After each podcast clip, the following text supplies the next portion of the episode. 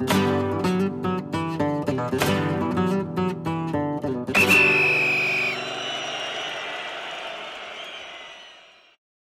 さんおはようございます。ペリオディスタ小沢です。今回は先ほど終わりましたミッドウィーク開催のラリーガサンタンデル第36節レアル・マドリーとレバンテの一戦についてお話ししたいと思います。結果は、えー、6対0、マドリーが大勝しました。なんとビニシウスプロ初のハットトリックを決めまして、えー、今季通算ラリーガでの17ゴールに得点数を伸ばしました。そしてベンゼマも1ゴールを挙げましたので、えー、これでラリーガの通算今季は27ゴール、そしてなんとなんと、えー、レアル・マドリーの、えー、歴代のゴール数、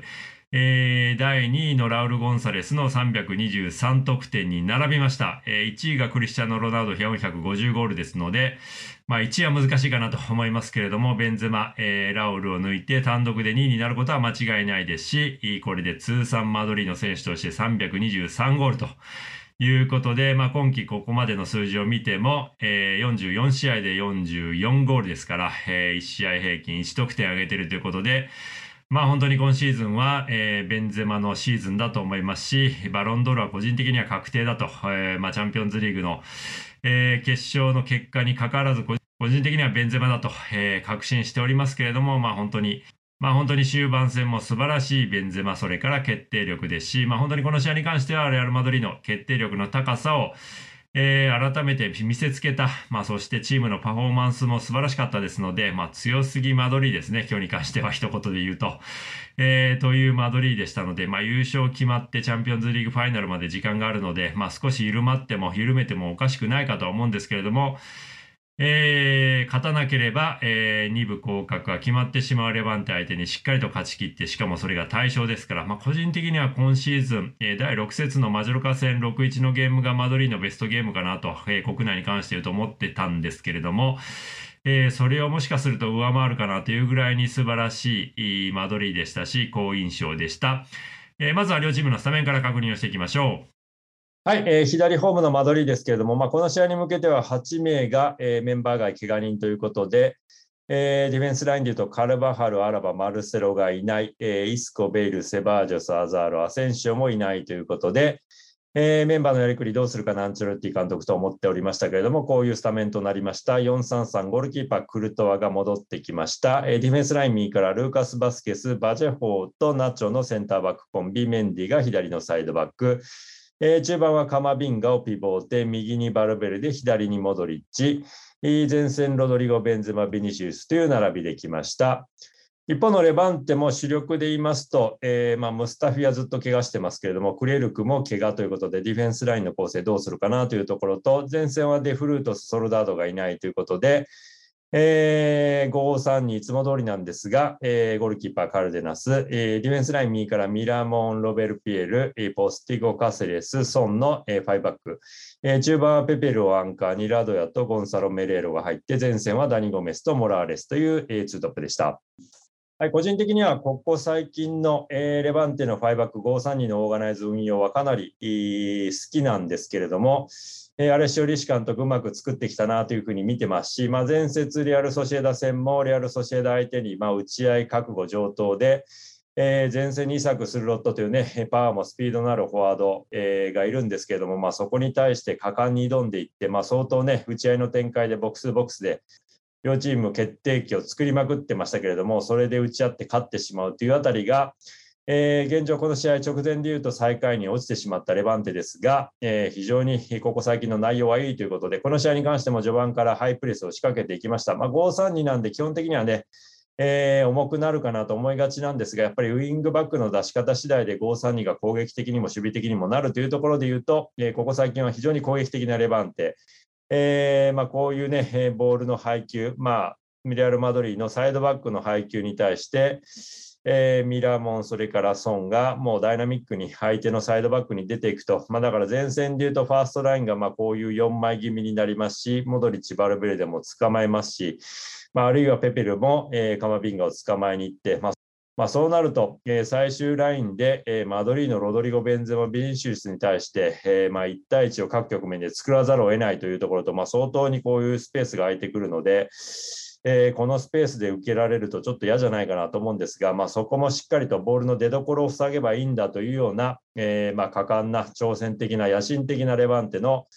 えー、アグレッシブな縦スライドによるハイプレス、まあ、それが非常に序盤はいい形で出ましたし、はい、まあ、マドリー・アンチェロッティ監督にとっては、えー、チャンピオンズリーグファイナル、えー、今月末28日土曜日のリバプールとの決戦に向け、まあ、いかにチームのコンディションを、えー、持っていくかというところが、えここからの試合、えこの終盤の戦い方なんでしょうけれども、まあ、はっきりとね、えまあ、その優勝を決めた直後から、えー、そこに向けて、まあ、ミッドウィーク開催で今節はありましたので、まあ、主力選手に関して言うと、週2回のゲームは、えー、使わないと、まあ、しっかりとターンオーバーを使いながら、選手のコンディションを、えー、調整していくということで、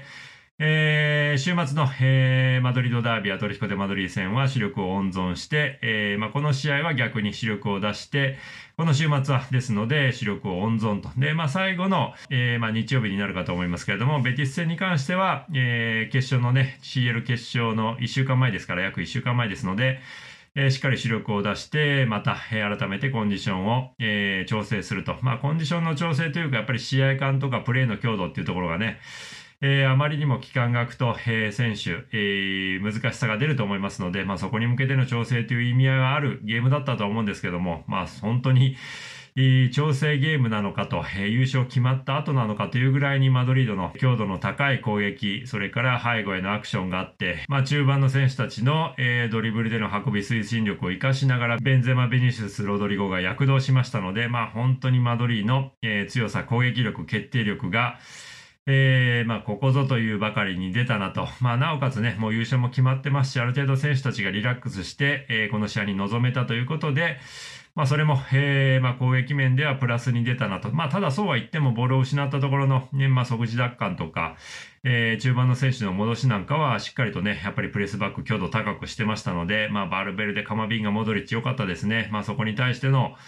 えー、前線もロドリゴ・ビニシウス戻すところは戻してましたし、えー、まあ、最終ラインもナチョがやっぱり安定感あふれる、闘志あふれるプレーを見せてましたし、まあ、あとはフェラン・メンディがかなりコンディション戻ってきたなというところは、えー、攻撃参加のみならず、守備の、えー、局面、1対1の局面でよく見えましたし、まあ、本当に今日に関しては、えー、出た選手、えー、まあ、交代も含めてですけれども、申し分ない出来パフォーマンスだったんじゃないでしょうか。一方、これで敗れて、えー、セグンダへの2部への降格が決まりましたレバンテですけれども、まあ、今シーズン本当に難しかったですね。まあ、前半戦19試合で1勝もできなかったと。まあ、よ、そこからよくね、ここまで粘ったなというところはありますし、まあ何よりモラレスのようにレバンテと共に歩み育ち、それからプリメーラのね、もう絶対的なストライカーに君臨しているような、え、アタッカーがいるので、えー、個人的には本当に残念ですし、まあ、モラレス今年ね、34歳になって35になる、もうベテランですけれども、えー、今シーズンもすでに2桁の12ゴールを奪ってますし、まあ、この試合もね、決定機を外してしまった場面ありますけれども、やっぱりモラーレスあってのレバンテだと思いますので、まあ個人的にはね、2部に落ちてもモラーレスであれば、うん、残ってくれるんじゃないかなと期待してますし、やっぱり試合後のフラッシュインタビューはぐっときました。まあ本当にモラーレスの、えー、涙ながらのインタビューは、まあ見てられない部分もありましたけれども、まあずっとレバンテに拾われるまではずっと、えー、まあセミプロの、えー、まあ3部、スペイン上から数えると4部にいたような、えー、セミプロアマチュアの選手だったので、レバンテに来るまでプロとしてね、サッカーで食べていけるなんて思ってなかった選手ですから、14、15シーズンから27歳の年齢でようやくプリメラデビューで、まあそこからこれだけの選手になってるわけですから、まあそういう意味でもモラーレスは本当にレバンテにね、えー、感謝、えー、している選手ですし、まあ試合後のフラッシュインタビューで本当にグッときたのは、やっぱりモラレスが27歳でプリメラデビューして、えー、まさか自分がプリメラの選手としてこれだけ長く、えー、活躍できると、あるいはプリメラの選手になれることすら自体思ってなかった選手だからこそ、えー、残り2試合、まあ、しっかりとプリメラの、えー、戦い、プロとしての戦いを見せると。まあ、なぜなら、えー、この場所は当たり前じゃないと。えー、もしかしたら、え戻ってこれない場所かもしれないと。だから、えー、残り2試合が消化試合になったとしても、えー、絶対にしっかりと戦うんだっていうことを言っていて、まあ、ちょっと個人的には、まあ本当に今もちょっとグッと来てますけれども、いや、本当にそういうモラーレスを見てると、やっぱりね、ラリーがどうしても、えー、我々のね、中継の実況解説もつくのは2強プラス今マジョルカですし、えー、まあ基本的には3強プラス日本人のいるえー、今季で言うとマジョルカになってしまうんですけれども、まあ本当にレバンテのモラーレスであったりとか、えー、セルタのアスパスのように、えー、まあ本当にラリーガにはね、そういった、え、各クラブ、各地域に、え、まあ王様とまでは言えないですけれども、まあそのクラブを背負って、え、立つバンディアラの選手はたくさんいますし、まあそういう選手たちが30半ばになってもね、え、アスパスもね、今節でまた得点を決めて18ゴールに、えー、得点ランキングに単独にね、躍り出てますし、まあそういう選手たちが元気で、えー、素晴らしいプレーを見せてくれているっていうところがリーガの、えー、魅力でもあると思うので、えー、まあ本当にね、試合後、まあさすがアンチェロッティ監督だなと思ったのは、えー、レバンテにね、えー、まあできるだけ早い一部の復帰をお祈りしてますというね、こう激励のメッセージを、えー、ね、こう送りながらも、やっぱりサッカーの中でのリスペクトっていうのは、やっぱりピッチ上で全力を出すことなんだと。だから、えー、ね、そこは容赦せずに戦わせていただいたというところのメッセージもしっかりと、まあ、それが本当に真のね、リスペクトだと思いますので、手を抜くことなく、力を緩めることなく、えー、チャンピオンチームとしての、ね、力決定力の差を見せつけたというところは非常にいいゲームでしたので、まあ、本当に、えー、ね、大差とはなりましたが、大味には決してならなかった素晴らしいゲームだったんじゃないかなと思いますし、えー、改めて、え、最後はレバンテの、えー、ね、来シーズンセグンダで厳しい戦い、本当に長い厳しい戦いがセグンダでは待ってると思うんですけれども、まあ、できる限り多くの選手を残してもらって、まあ、大幅に、もしかしたらキコカタラン会長も、えー、解任されるかもしれない、辞任するかもしれない中で、えー、揺れ動く、えー、夏にはなると思いますが、まあ、おそらく残ってくれるであろうモラレスとともに、また、えー、近い将来できれば、え、1年後に、ね、一部に戻ってきてくれる姿を見たいなと思います。え、本当に、えー、グッとくる最後の、え、フラッシュインタビューの光景でした。えー、無茶にもレバンテ頑張ってください。ということで、また次の動画でお会いしましょう。ご視聴ありがとうございました。アサラプロクシマ。